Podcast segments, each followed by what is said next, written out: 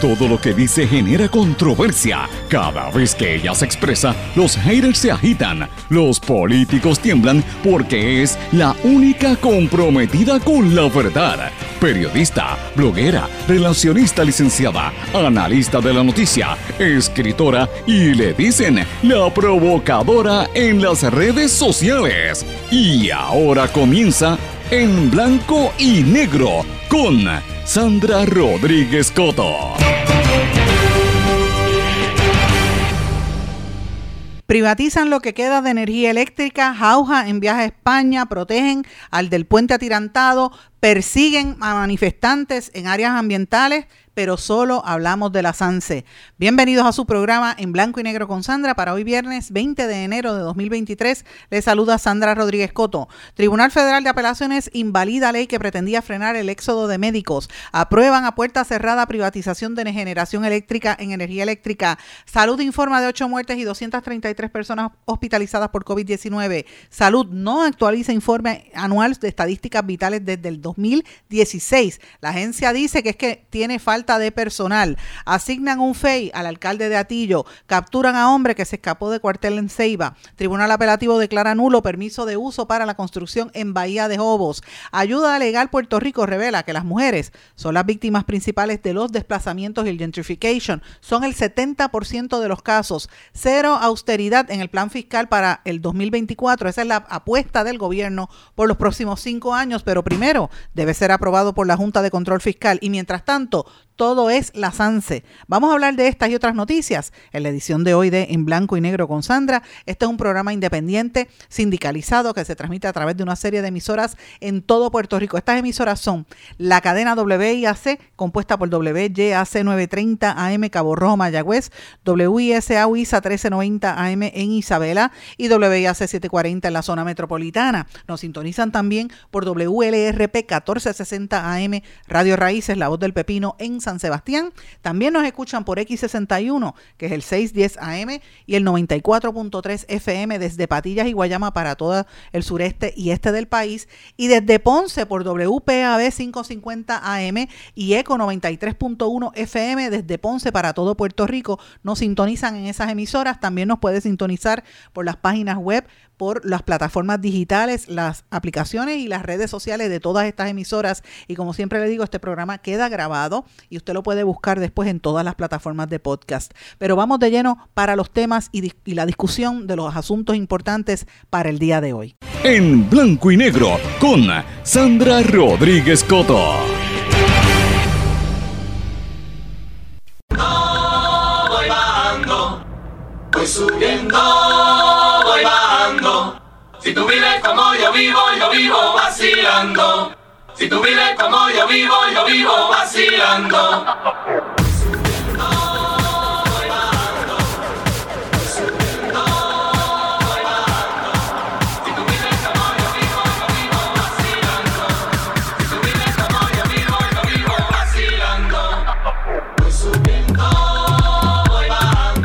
Muy buenas tardes y bienvenidos a esta edición de En Blanco y Negro con Sandra. Sí, estoy con este beat bailando, voy subiendo, voy bajando en esta nueva versión, una versión de Waka Sound que me parece bien interesante y por eso quise comenzar el programa con esto, porque señores, esto es lo que está en boga desde anoche en las fiestas de la calle San Sebastián, hoy todo el día y a lo largo de este fin de semana, todos los que vayan a estar llegando a San Juan van a estar oyendo algunas de las versiones de esta canción eh, que es mejor conocida en plena y la interpretan varios grupos como Plena Libre, que yo creo fue el primero que la tocó, pero bueno, vamos a estar oyendo eso bastante a lo largo y ancho de todo el viejo San Juan y también en la costa de Cataño, porque las fiestas de la calle San Sebastián se extienden hasta ahí. Así que mis amigos, espero que la estén pasando bien y que los que vayan a la fiesta de la calle San Sebastián, que se protejan porque la situación está fuerte, señores. Y es importante que estemos hablando de este tema porque hay que cambiar un poco el ambiente. El ambiente está súper cargado. Ahora, mire lo que está pasando en Puerto Rico. Mientras está la gente pensando en irse a la fiesta de la calle San Sebastián,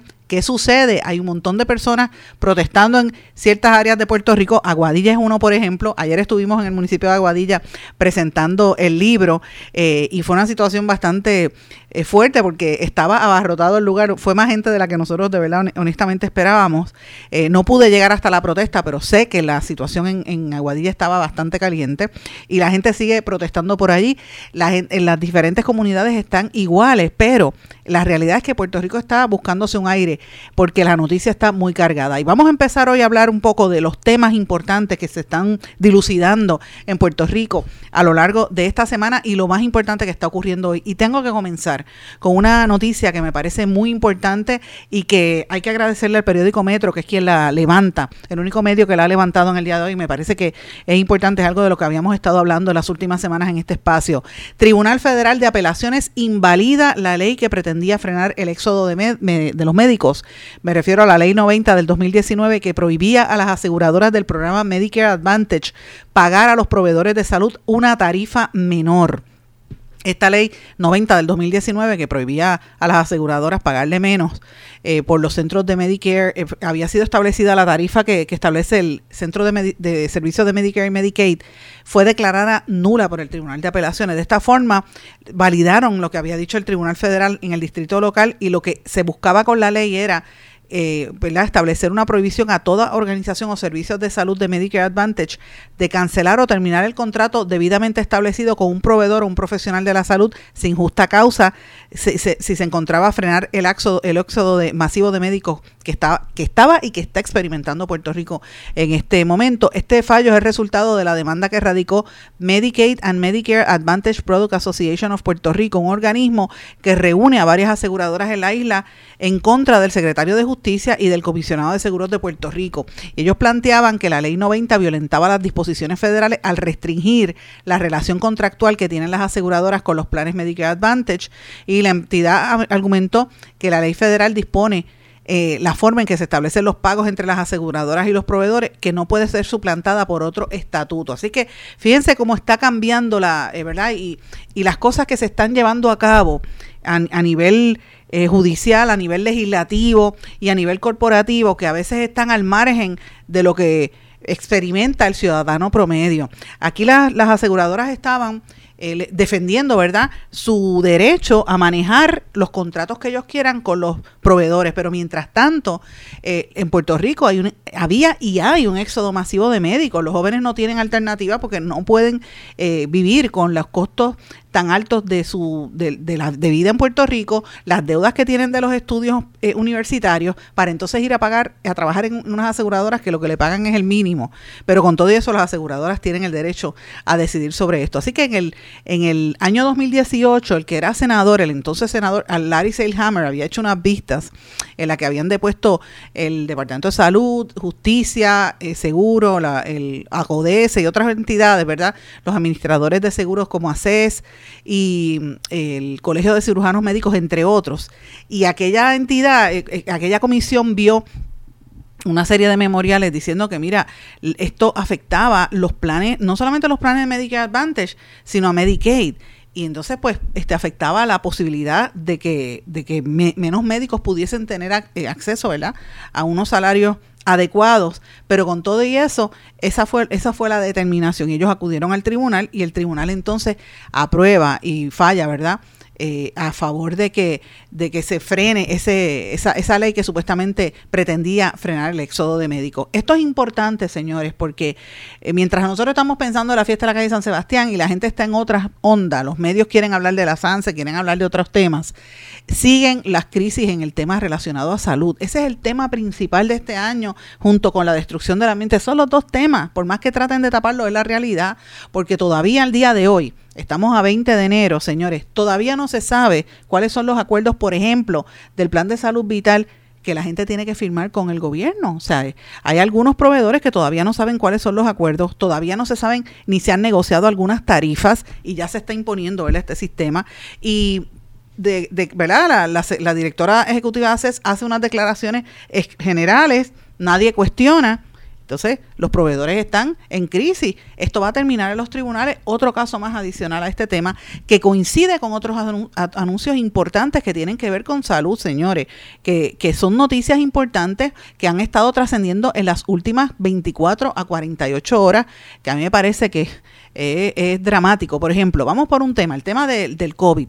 Salud eh, dio a conocer en el informe de ayer 8 muertes, 233 personas hospitalizadas. la tasa de positividad la bajaron, dice que ahora es 22.18. Yo no estoy muy segura que esto sea real, real o realista, porque donde quiera que uno se mete, la gente está todo el tiempo hablando de que se le pegó el COVID o que volvió con el COVID o que están enfermos. Y eso es sin todavía empezar la fiesta de la calle San Sebastián. Así que imagínense, después que pase, ¿verdad? Todo esta, este fin de semana donde hay tanta aglomeración de personas, casi todos sin mascarilla.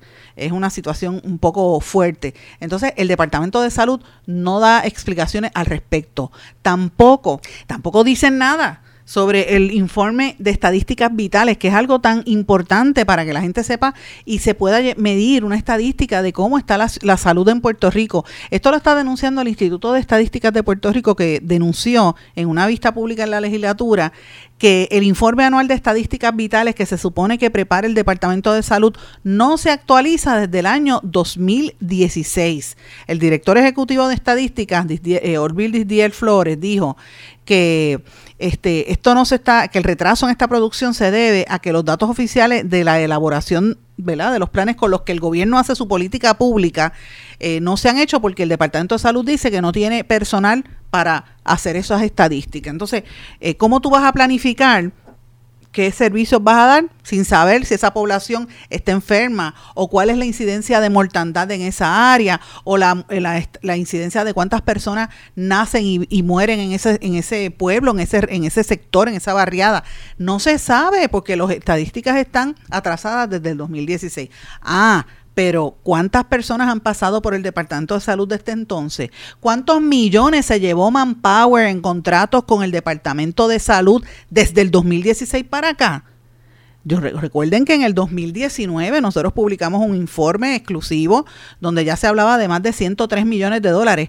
Del 2019, cuando publicamos esto, hasta este momento, casi prácticamente se ha duplicado la cantidad de contratos que tiene la firma Manpower, que administraba casi todos los empleados, los empleos temporeros allí, y que eso se asignó bajo aquel esquema que tenía, eh, ¿verdad? Dirigido eh, vicariamente a través de eh, Mabel Cabeza y este para Elías Sánchez y todo ese grupo según se alegaba en aquel momento. Entonces, ¿qué ha pasado desde entonces? ¿Había dinero para, para contratar a través de Manpower, para gastar en personal político, para gastar en actividades proselitistas, para tener empleadas que están todo su día haciendo campaña para ver quién eran electo como el representante de, de los empleados de salud a, al PNP?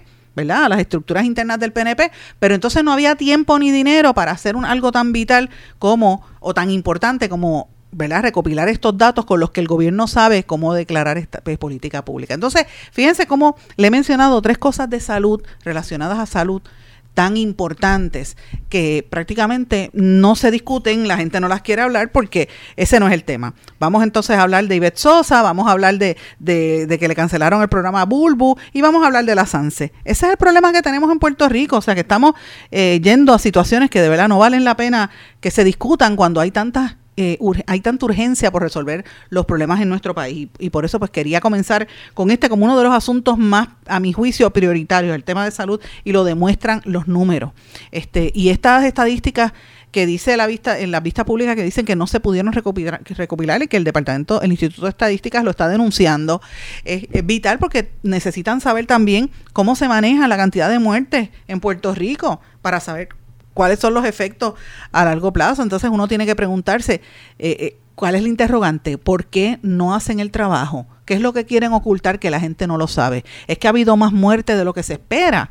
No sé, o sea, uno, uno tiene que empezar a especular, porque cuando tú llevas sin recopilar estadísticas desde el 2016 para acá, 17, 18, 19, 20, 21, 22, estamos en el 23, casi seis años, un poquito más de seis años nada y no han hecho absolutamente nada con tanto dinero eso nos tiene que poner a pensar. ¿Quién es el responsable de todo esto? Y a mí me parece que la, Asamblea Legislativa debería fiscalizar y, y deponer a quien no está haciendo esto en el Departamento de Salud.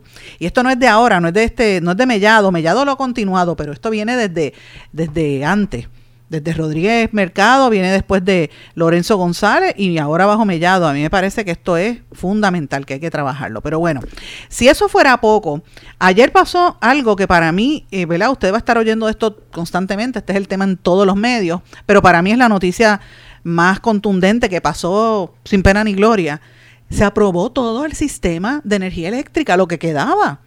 En, a puertas cerradas la Junta de Gobierno de la Autoridad de Energía Eléctrica aprobó, ellos la quieren pintar como una APP, pero mire, es la privatización de la generación eléctrica, sin explicaciones, sin decir quiénes están detrás de esos contratos, sin identificar qué empresarios, grupos incluso mediáticos están detrás de esa de esta transacción ¿Y cuánto le va a costar esto al pueblo puertorriqueño, a los pequeños comerciantes, a los grandes comerciantes, a las instituciones, a las organizaciones sin fines de lucro, a las entidades privadas y públicas y más que nada a usted? ¿Cómo va a representar esto? Va a hacer otro alza, además de los alzas que ha puesto Luma en el servicio eléctrico. Va a mejorar la calidad. Mire, nada de eso se explica. Todo ha sido puerta cerrada y yo creo que aquí es hora de que se le empiece a cuestionar y que se empiecen a, indagar, eh, ¿verdad? Hay, una figura, Omar Marrero, toda esa gente que ha estado eh, involucrada en esos procesos, yo creo que ya es hora de que, empiece la fiscalización. Aquí le han dejado pasar bola a todos estos este, funcionarios que no, no dan respuesta y entonces eh, nadie le cuestiona. Yo creo que aquí, este Omar, Omar eh, ¿cómo se llama este? El este señor de, del eh, secretario de, de, la, de, Estado, además a Omar Marrero, además a Fontanés, o sea, estos funcionarios del gabinete que hacen ruedas de prensa, los periodistas le cogen los títulos, ¿verdad? Lo que dicen, el comunicado, lo citan y no los cuestionan. Entonces, ¿qué está pasando aquí? ¿verdad? Estas son preguntas. ¿Cuál es el efecto que esto tiene? ¿Por qué lo dicen Mondo y Lirondo que no van a dar información? Que sí, todo se sabrá a su momento, pero ¿qué es esto? ¿Sabes? ¿Dónde está la fiscalización? Y más que nada, ¿qué pasa con los periodistas que no tienen fuentes? La gente que tiene los recursos, los periodistas, me refiero a los que tienen recursos de medios corporativos, deben tener fuentes en el gobierno. ¿Qué pasa que no están desarrollando esas fuentes? Nosotros como periodistas independientes las conseguimos. ¿Qué es lo que pasa? Que el resto de la prensa no las puede buscar o es que no las quieren buscar. Entonces, aquí hay unas situaciones, unas transacciones que se están dando a nivel de gobierno que van a tener un impacto y que tienen un impacto en las vidas de todos nosotros y, pasan desapercibidas, pasan como detrás de la cortina ante nuestros ojos, pero ellos como si hubieran pasado una cortina al frente y no nos enteramos. Así que esto es bastante fuerte y, y ya obviamente la oposición está ahí, hay distintos sectores que se están oponiendo a esto que ha sucedido. Ahora mismo aparece la una coalición, otro nombre, la coalición para el pensamiento energético, que repudió esta, esta, esta privatización de la generación de energía. Dicen que esto pues no, eh, eh, al, hacerlo de manera confidencial, pues evidentemente es, están ocultando información, están ocultando quiénes están detrás de estos hilos. Y yo me pregunto cuántos empresarios puertorriqueños están ahí esto es una situación extremadamente fuerte. Hay, eh, como dice el amigo, el queridísimo amigo Pedro Muñiz, que donde quiera que estés, Pedro, te envío un saludo grande. Pedro estuvo en la presentación que hicimos en el Colegio de Abogados y me alegré muchísimo verlo. Yo lo aprecio mucho, pero Pedro dijo algo muy serio. Pedro dijo, son demasiados frentes de batalla y es real, eh, realmente es así. ¿Sabes? Tenemos, por un lado, la situación que nos está pasando el huracán por encima con esto de la privatización de energía eléctrica y de la generación de, energía. Y usted dirá, ah, bueno, pero es que energía eléctrica eran unos corruptos, eran muy careros, lo que usted quiera decir.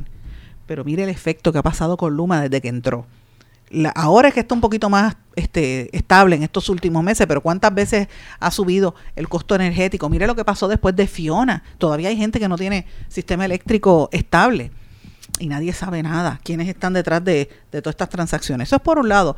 Amén de todos los otros temas que están ocurriendo del ambiente, la criminalidad, ¿sabes? Eh, el puertorriqueño está bajo asedio. Entonces no vemos una respuesta oficial del gobierno que va. El gobernador está por España con el instituto del el director del Instituto de Cultura, que de hecho hay unas alegaciones y unas imputaciones de que están gastando y que han montado a medio mundo en ese viaje. para España. Eh, con, con gastos públicos, ¿verdad? Esas son preguntas que tenemos que hacernos. Y mientras eso sucede, siguen bajando las aujas de los casos de corrupción. Le asignaron un FE al alcalde de Atillo. Eh, obviamente, esto lo hizo, lo, dieron a conocer en el día de ayer, me refiero al, alcalde de Atillo, Carlos Román, y a su oficial de prensa, José Padilla, porque utilizaron las instalaciones del, del municipio para hacer campaña política y grabar anuncios. Yo, y este es un popular. O sea, que no, estamos hablando que sea popular y PNP o PNP solamente. Estos populares y PNP que son los que ostentan el poder en nuestro país y son los que tienen los presupuestos. Entonces no cuestionan, eh, se allanan a, todos estos procesos de privatización, la gente se fastidia, utilizan su, su privilegio para sacar ventaja y hacer hasta campaña política para mantenerse en el poder y mientras tanto el pueblo está de espalda. Miren esto. La organización Ayuda Legal para Puerto Rico que ustedes saben que ellos hacen asesoramiento legal a la gente que queda sin, sin hogar o que le van a quitar las, ¿verdad? Que están perdiendo sus viviendas, por ejemplo.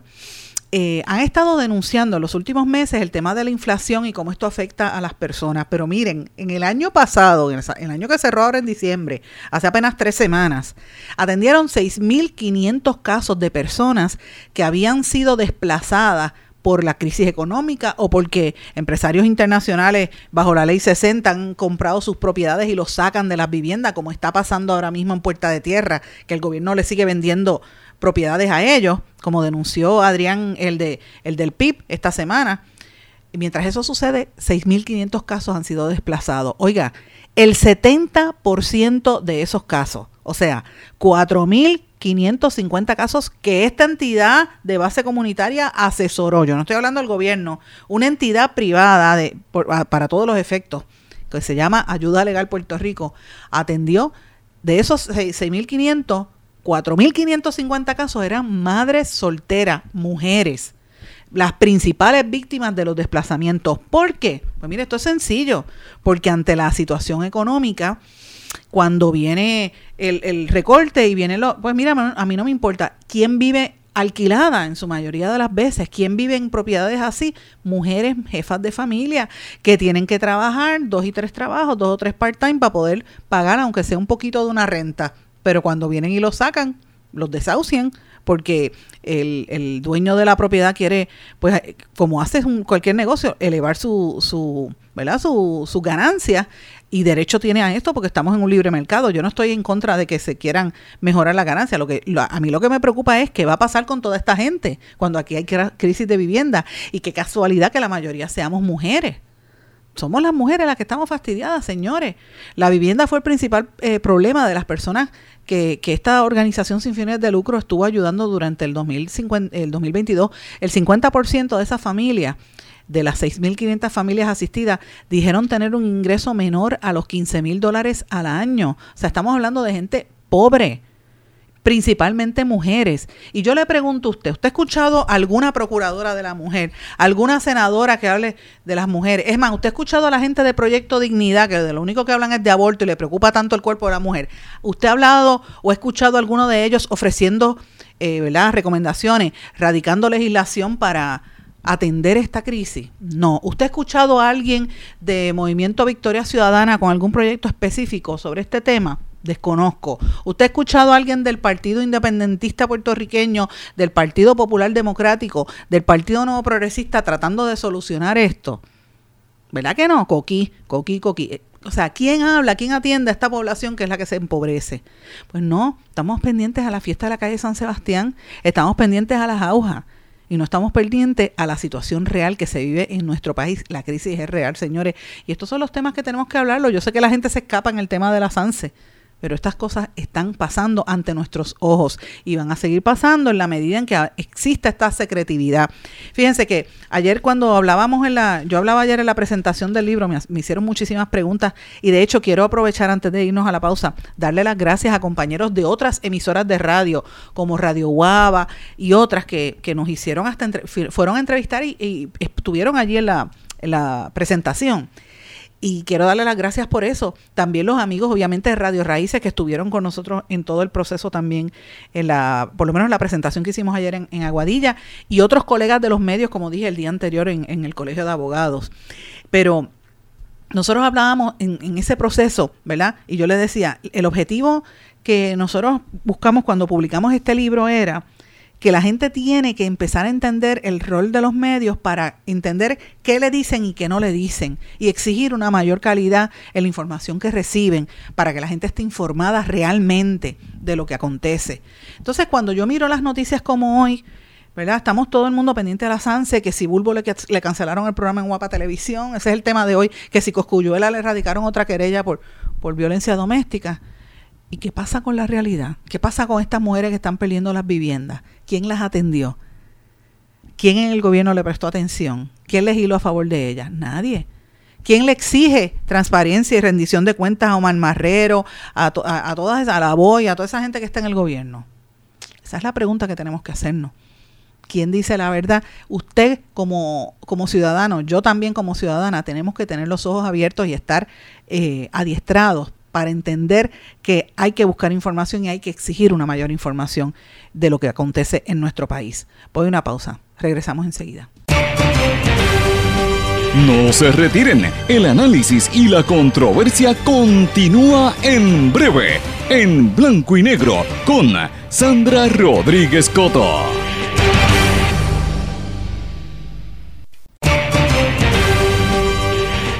Y ya regresamos con el programa de la verdad, en blanco y negro, con Sandra Rodríguez Coto.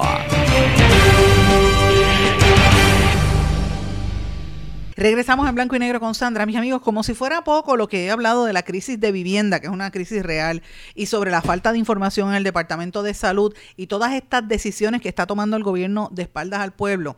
Miren, también está pasando el tema ambiental. Yo sé que la situación de Aguadilla es prioritaria, sé que todo el mundo ha querido comentar, ¿verdad? Ya nosotros hablamos ayer sobre ese tema de, de, las manifestaciones y la reportera de Telemundo.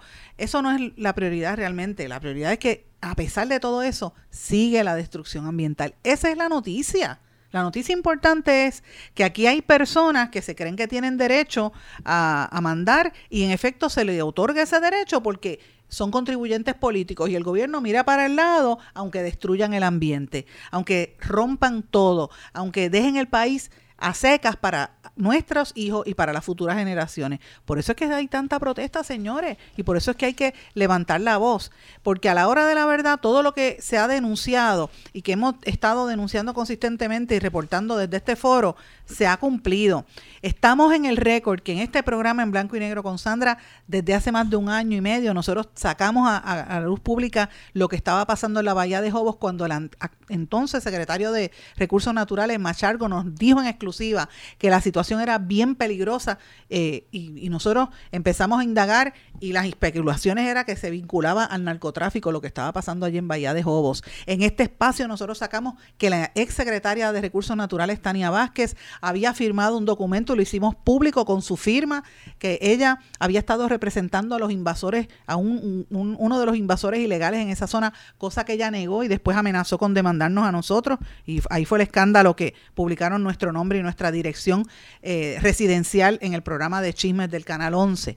Todo fue represalia por haber dado a conocer lo que estaba pasando en, en Bahía de Jobos. Y siguió la situación empeorando, incluso eh, un, uno de los vigilantes se disparó, hubo unas alegaciones ahí que todavía esa investigación no ha concluido. Él falleció, uno de los vigilantes allá en Bahía de Jobos, y la representante Mariana Nogales presentó finalmente eh, una conferencia de prensa donde dio a conocer la destrucción tan acelerada. Y de ahí para abajo, supuestamente lo, lo cerraron pero no pasó nada. La gente llegó al tribunal y todavía siguen construyendo en esa zona. Pues mire, el Tribunal de Apelaciones determinó nulo el permiso que habían otorgado a un profesional autorizando la construcción en la Reserva Natural de Bahía de Jobo.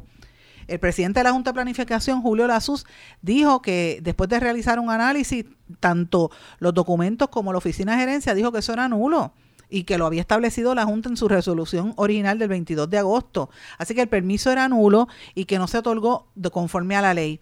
El 98% del terreno objeto del permiso está en una zona costanera clasificada como distrito de preservación de recursos sobre el cual no se permite construcción alguna. Eso es una reserva. Entonces lo que nos tenemos que preguntar es, ¿qué pasa que el municipio de Salinas ha arrastrado los pies? Guayama, el mismo gobierno, hasta esperar a que la construcción llegara a ese nivel para entonces ahora decir, ay, el permiso es nulo. Ah, pero ya lo construyó. ¿Y quién va a limpiar eso? ¿Qué va a pasar ahí? Esa es la pregunta que tenemos que hacernos. Ese es el ejemplo, porque es que nos están dando por, todo por todos lados golpes. Mire, eso es el área sur. En el área norte, mire Aguadilla. En el área oeste, mire Rincón. Miren el área norte, Barceloneta, por ahí para abajo, todo lo que está pasando en nuestro país. ¿Y quién dice algo al respecto? El gobernador no, el gobernador antes de coger vuelo y salirse para España, lo primero que fue dejar una columna escrita en el Nuevo Día donde decía que la ha protegido el ambiente. ¿Qué usted piensa al respecto? Eh? Dígase, dígame si no se, se nos están riendo en la calle. No, pero el tema es las fiestas de la calle de San Sebastián. Y evidentemente es un tema porque todo el mundo quiere ir, la gente quiere coger aire, la gente quiere disfrutar. Llevamos dos años y casi tres encerrados. Y se han reactivado las fiestas y espero que sean exitosas y que los artistas plásticos y los artesanos puedan vender sus mercancías y que sea pues buena la actividad, que la gente pase eh, un, buen, un buen rato, pero ¿cómo van a llegar allí si el tapón es monumental? De hecho, el compañero José Maldonado está reportando, ¿verdad? En, en, en Eiboricua que Puerto Rico Heli Tours ha aumentado los viajes eh, para, para, llegar en helicóptero a la fiesta de la calle San Sebastián y usted va, el, helicóptero le cuesta desde la avenida Kennedy hasta Bahía Urbana 65 dólares por pasajero por vía. Si son tres personas, pues eh, 75, eh, si van, si van tres, si van dos personas en vuelo, pues son 75 pesos por persona. Así que usted puede coger un helicóptero y ahí se, se ahorra tener que guiar hasta y coger el tapón en en San Juan. Yo no sé después cómo, cómo hace para regresar, si lo llevan en helicóptero también, pero por lo menos ahí es una aventura que usted puede lograr. La realidad es que eso va a estar lleno, porque no son tantos los, los, los, vuelos disponibles para la magnitud de gente que ya está en San Juan muy fuerte lo que pasa allí. Ese es el tema principal, señores, pero mientras tanto están pasando cosas también. Los amigos del gobierno de Codepola han estado, eh, ¿verdad?, llevando un caso para, para pedir que dejaran entrar con armas eh, y las personas armadas no van a poder usar transporte municipal si quieren ir a San Sebastián. El juez superior desestimó la demanda que había presentado Codepola, eh, que, que, algunos la califican, el noticiero los califica como, como que Codepola quiere convertir a San Juan en el Wild Wild West en el, viejo oeste. Así que me estuvo gracioso la forma en que lo plantearon, pero la realidad es que el juez Anthony Cuevas desestimó la demanda que presentó la Corporación de Defensa del Poseedor de la Licencia de Armas de Puerto Rico, Codepola, una demanda que radicaron contra el municipio de San Juan por el uso de detectores de metales para al abordar el transporte público y la prohibición de usar el mismo portando armas de fuego en las fiestas de la calle San Sebastián. Claro, esto lo hacen de medida como medida de protección para que no vaya a haber un tiroteo allí, pero usted sabe que por donde quiera pueden llegar armas y Puerto Rico donde más se trafican armas ilegales, por, desgracia, esa es la realidad.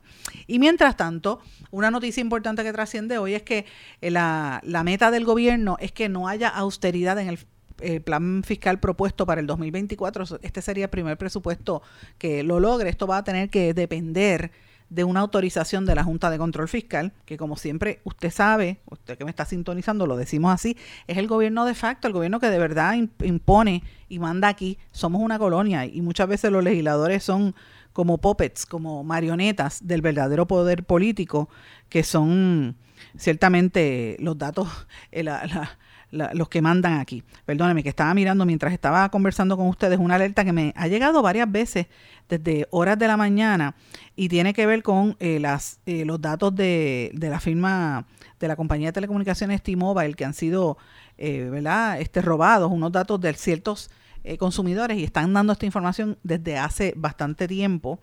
y esto parece que es un, hacker a nivel internacional, así que esté atento. Si usted tiene servicio con ellos, tiene que buscar información, ¿verdad? Y verifique que no le hayan no haya habido, no ha sido parte del hacker de los que se rebaron esa información de los consumidores. Pero bueno, cambiando el tema, arrestaron a uno de los 12 más buscados en Puerto Rico. Se trata de Adrián Marcelo Sánchez, que tenía una sentencia de 151 años por asesinato. Lo arrestó la policía en la tarde de ayer, este, y esto fue en Río Piedras, así que este hombre, eh, contra él había una orden de arresto de una sentencia de 151 años y se le vincula con el asesinato de, de una, de René, eh, René Lenel, de 19 años, una muchacha vecina de Barranquitas y de herir de bala a la, al pareja de la joven en una residencia abandonada en Gurabo, entre otras cosas. Interesante por demás. Pero eso es lo que está pasando en Puerto Rico, señores. Esos son los temas eh, prioritarios, ¿verdad? Que deberíamos estar analizando. Pero la gente está en otra. Uno de los temas que ha estado cubriendo consistentemente, esto lo trae el Nuevo Día, que fue quien primero trae esta historia y me parece que es importante, el, caso del puente atirantado. Recuerden cuando hace varias semanas hablamos con el alcalde Naranjito aquí, nos habló de que venían unos arreglos. No, se, no había una visión clara de, la magnitud en ese momento del caos que, que, había y que posteriormente el Nuevo Día lo publica en una, en una serie de reportajes que que ha seguido continuando, ¿verdad? La publicación de los mismos. Y esto pues coincide con, con el momento en que uno ve que están acelerando construcciones en otras áreas y uno, uno se pregunta, ¿estarán construyendo igual que hicieron ese puente atirantado que le metieron cartón? Entonces, hoy el periódico El Nuevo Día, en, la, en el seguimiento, entrevista a las Piedras Construction, que ellos dicen que ellos habían anunciado, le habían dicho al gobierno, le habían advertido de los problemas y que estaba incompleto, pero que la obra se hizo conforme a contrato. Entonces, uno tiene que preguntarse quién es eh, esta gente de las piedras construction, ¿verdad? Y, y, y, el historial de esta gente. Yo que conozco, yo tenía una, y lo voy a decir, yo tenía una pareja que trabajó ahí en las piedras construction hace bastante tiempo y las historias de horror, eran de, horror, hace, le estoy hablando hace más de seis o siete años. Entonces uno se tiene que preguntar, ¿qué hizo esa gente? ¿Dónde falló? Entonces, eh, ¿dónde están los cuestionamientos que se tienen que hacer? ¿Hasta dónde llega la responsabilidad de esta entidad? La autoridad, la autoridad de Carreteras y Transporte había autorizado la apertura de ese puente atirantado a tiempo para las elecciones del año 2008 a sabiendas de que el trabajo estaba incompleto y que no se había ejecutado la fase final crítica que garantizaba la funcionalidad y seguridad de ese, de ese puente.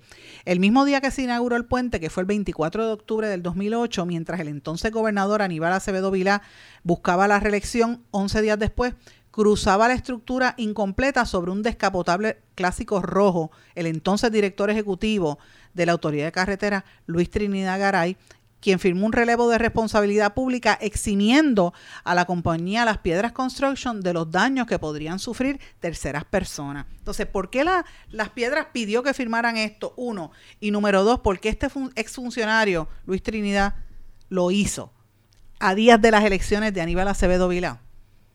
usted tiene que preguntarse qué pasó ahí.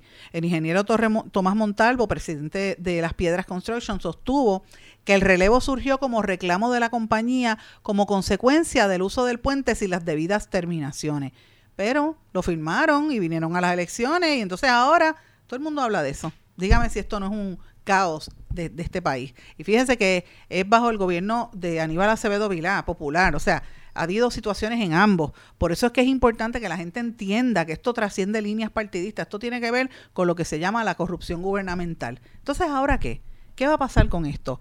¿Quién, quién hasta dónde llega la responsabilidad y quién asume ese daño? ¿Sabes? Cuando te cuesta más reconstruirlo que lo que costó realmente el proyecto, es una falta de respeto. Entonces, cuando uno mira ahora mismo, todo el mundo dice, ah, estamos construyendo, y viene en fondo, uno va por la carretera y tiene los, este, los drones amarillos eso. Y uno dirá, ¿de verdad están reconstruyendo o es que están haciendo un aguaje y el dinero se canaliza para otras cosas? ¿Fue esto lo que pasó ahí en, en, en, ese lugar específicamente? son cosas que tenemos que plantearnos eh, y, y, mirar hacia dónde vamos, ¿verdad? Es, es parte de lo que quería traerles en, en, el día de hoy para que analicemos un poco la realidad que vivimos como pueblo. Voy a una pausa. Regresamos enseguida. No se retiren, el análisis y la controversia continúa en breve, en blanco y negro, con Sandra Rodríguez Coto. En mi pueblo se chinchorrea bien duro. Aquí me cubre mi plan médico y en tu pueblo también. En mi pueblo es donde tenemos las mejores vistas. Aquí cubre mi plan médico y en el tuyo también. En mi pueblo se goza de verdad. Aquí me cubre mi plan y en tu pueblo también. Plan de salud Menonita en todo Puerto Rico. El plan médico que te cubre con una extensa red de médicos, especialistas y laboratorios. Además, te cubre en el hospital de tu preferencia en cualquier lugar de Puerto Rico. Plan de salud Menonita. Pero tú sabes cómo es esto que te la la gravelaza.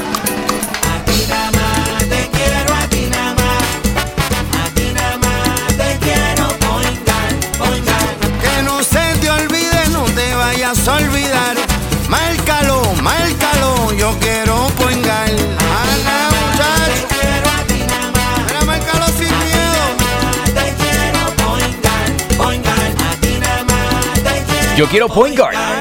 Muchacho. Quítese el dolor de cabeza con sus obligaciones de contabilidad con los servicios que presta Villalba y Villalba Company. Directo, personal y con sensibilidad humana. Lo que se busca es un verdadero asesor de contabilidad para todo tipo de servicio de contabilidad, pago de IBU, pago de nómina, informes trimestrales y anuales y otros. Ofrecen servicio directo personalizado. Villalba y Villalba Company. Para orientaciones, su teléfono el 939-336-5774.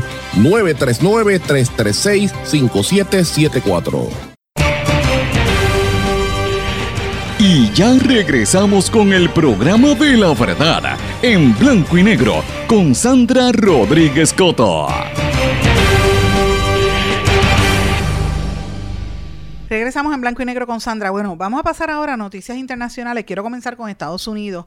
Ahora mismo alcanza el techo de deuda de Estados Unidos. ¿Qué quiere decir esto? Que Estados Unidos alcanzó su límite de deuda en 31.400 billones de dólares, lo que ha llevado al Departamento de Tesoro a tomar medidas extraordinarias para seguir pagando las facturas del gobierno federal. En una carta dirigida al presidente de la Cámara de Representantes, republicano Kevin McCarthy, la secretaria del Tesoro, Janet Yellen, comunicó que ha decidido suspender las contribuciones y los reembolsos de inversiones para los fondos de jubilación y discapacidad, así como la asistencia sanitaria a trabajadores estadounidenses. Oigan esto, estas medidas entraron en vigor esta misma semana y estarán vigentes hasta el 5 de junio de este año, lo que da al gobierno espacio financiero suficiente para poder cubrir los gastos ordinarios, por lo menos hasta el mes del verano, los meses del verano.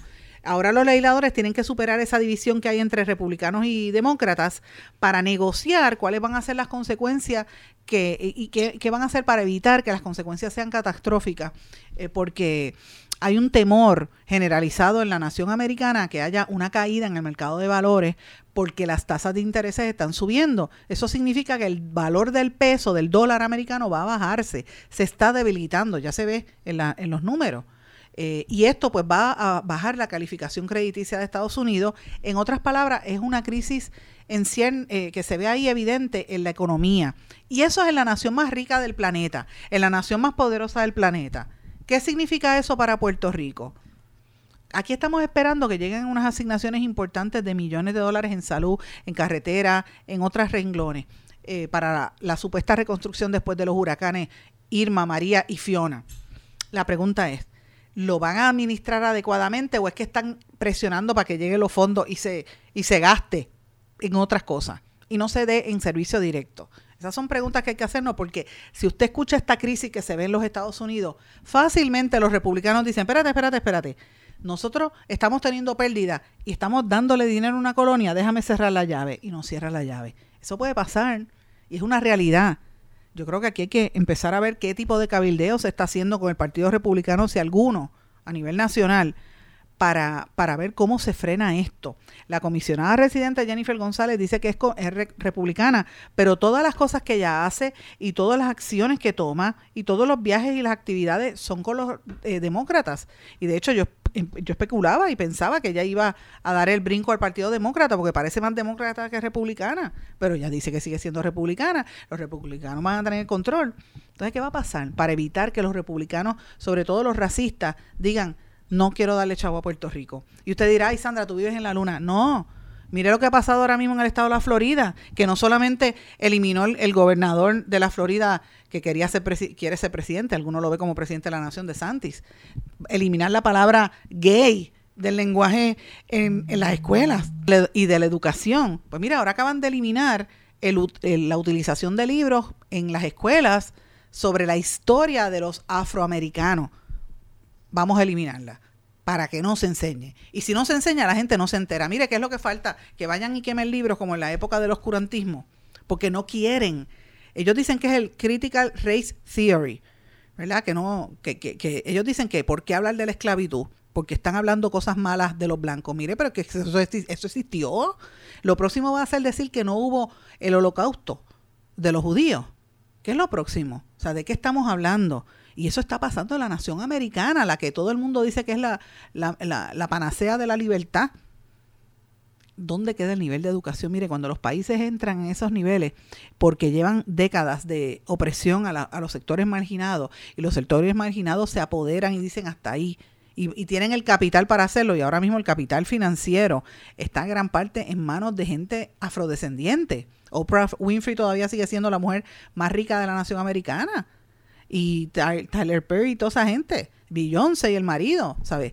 Por mencionar a los artistas, imagínense los otros, el de B- eh, el Black, eh, Black Entertainment Network y otros empresarios, o sea, tienen poder, tienen poder político y poder económico en una nación que van a tratar de contrarrestar esto, Black Lives Matter como, como, como entidad. Y le estoy mencionando solamente a los afroamericanos, olvídese, los, los latinos también tienen sus asuntos. Entonces, cuando tú ves una nación que dice, no, vamos a frenar la historia, es más, para que ni se enteren de que eso sucedió, pues usted sabe que esto está abocado a, a una, a un colapso. No, hay, no queda de otra. Porque es que así es que así es como los, los grandes imperios a través de la historia se han destruido. Y eso es lo, eso es lo que apunta en los Estados Unidos cuando uno mira todos estos elementos. Y, y- nosotros como puertorriqueños lo que tenemos que mirar es si eso pasa allá, cómo nosotros estamos preparándonos para, para un eventual eh, crisis en, económica y, y financiera en la nación americana. Pregúntese si usted ha escuchado a algún político, al- algún gobernador, algún legislador hablar al respecto. No, no lo hacen. Pero bueno, cambiando el tema, hoy también otra noticia de Estados Unidos que estuvo interesante. Hay dos noticias que yo destaco. Una que el, presidente Biden no le presta atención a, a que le encontraron unos documentos clasificados fuera de donde tenían que estar. Y la otra es que acusaron de homicidio involuntario al actor Alec Baldwin por la muerte de la directora de fotografía Heilana Hodgkins en el rodaje de una película que él estaba haciendo que él disparó y no y él, la pistola tenía una munición que la mató y se supone que no la tuviera, pero que va a saber él, él era, él era el actor. Pero con todo y eso, lo acusaron de homicidio involuntario. Entonces, esto le afecta a su carrera y sus posibilidades de rentabilidad como, como artista, ¿verdad? No lo van a querer contratar. Pero aquí hay otros elementos también. ¿Hasta dónde llega ese nivel? Y el, el próximo, ustedes recuerdan que Alec Baldwin fue, si no el más, uno de los que más se burló de Donald Trump a lo largo de la campaña. Él hacía ese personaje para Saturday Night Live donde imitaba a Trump y los republicanos estaban que lo querían picar. Trump estaba ofendido con esa representación. Y yo digo, ¿será parte de la venganza? Porque los gobiernos actúan así en venganza. Eh, ¿Será una parte de una venganza o, o justicia poética para los republicanos? Como dicen algunos. Es lo que pasa aquí. Los del chat que destruyeron, se burlaron de los muertos y dejaron morir a tanta gente en el huracán y, eran unos niñatos. ¿Qué ha pasado con ellos? Cuando uno mira para atrás, era parte de la venganza destruir y, que empezaran a salir situaciones como la de Ricky Martin o, exagerar con el tema de, Bad Bunny que le tiró el, el- el- el celular a otra a, la muchacha que yo todavía pienso que eso es como un gimmick este publicitario y nadie dice nada y toda esa exageración eh, eh, responde realmente a la situación o responde más a que hay un grupo que quieren eh, cancelarlo como pasó con Alex Baldwin no sé, lo planteo para que usted analice si, si es o, o no es correcto, pero bueno. Señores, ta- estaba viendo una noticia también que quiero destacar. En las últimas semanas ustedes han visto un incremento de indocumentados que llega a Puerto Rico desde República Dominicana. Siguen, pues mire, hoy la prensa allá en la República Dominicana destaca unos lugares que han ido identificando como las nuevas, lo que ellos, le llaman la vuelta para entrar a Puerto Rico por otras vías en Yola. Lugares como municipios de Sánchez, Samaná y Las Galeras, en la provincia de eh, Samaná, al igual que en Nagua, en la provincia que se llama María Trinidad Sánchez, son los puntos de partida más frecuentes, más recurrentes para salir de ahí hacia Puerto Rico. Y esto pues es un peligro porque hay un área donde hay bastante peligrosidad y si llegan a Puerto Rico en el área de la, en, en Mona, por ahí también es un, riesgo para todos y los naufragios han seguido aumentando. Así que con todo y eso, ellos están viendo que esa ruta, ellos le llaman la vuelta, la vuelta por Sánchez, pues todavía está teniendo un aumento grande en el tráfico de personas, de seres humanos. Importante por demás, porque estos temas por lo general no se cubren acá en la prensa corporativa, siendo tan importantes, ¿verdad? Y, y hago el llamado de que se haga. Pero señores, en síntesis, hemos tenido una semana bien intensa que comenzó desde de lo que decíamos de Bad Bunny a Shakira, porque la semana anterior fue lo de Bad Bunny y ahora es desde el fin de semana pasado la canción de Shakira, que todavía la gente sigue hablando de eso, de ella, eh, es el tema central. Eh, hablamos también del chantaje que hicieron los legisladores a la procuradora a la mujer, que esto lo dijo Catherine Angueira en una entrevista que tuvimos esta semana aquí en el programa.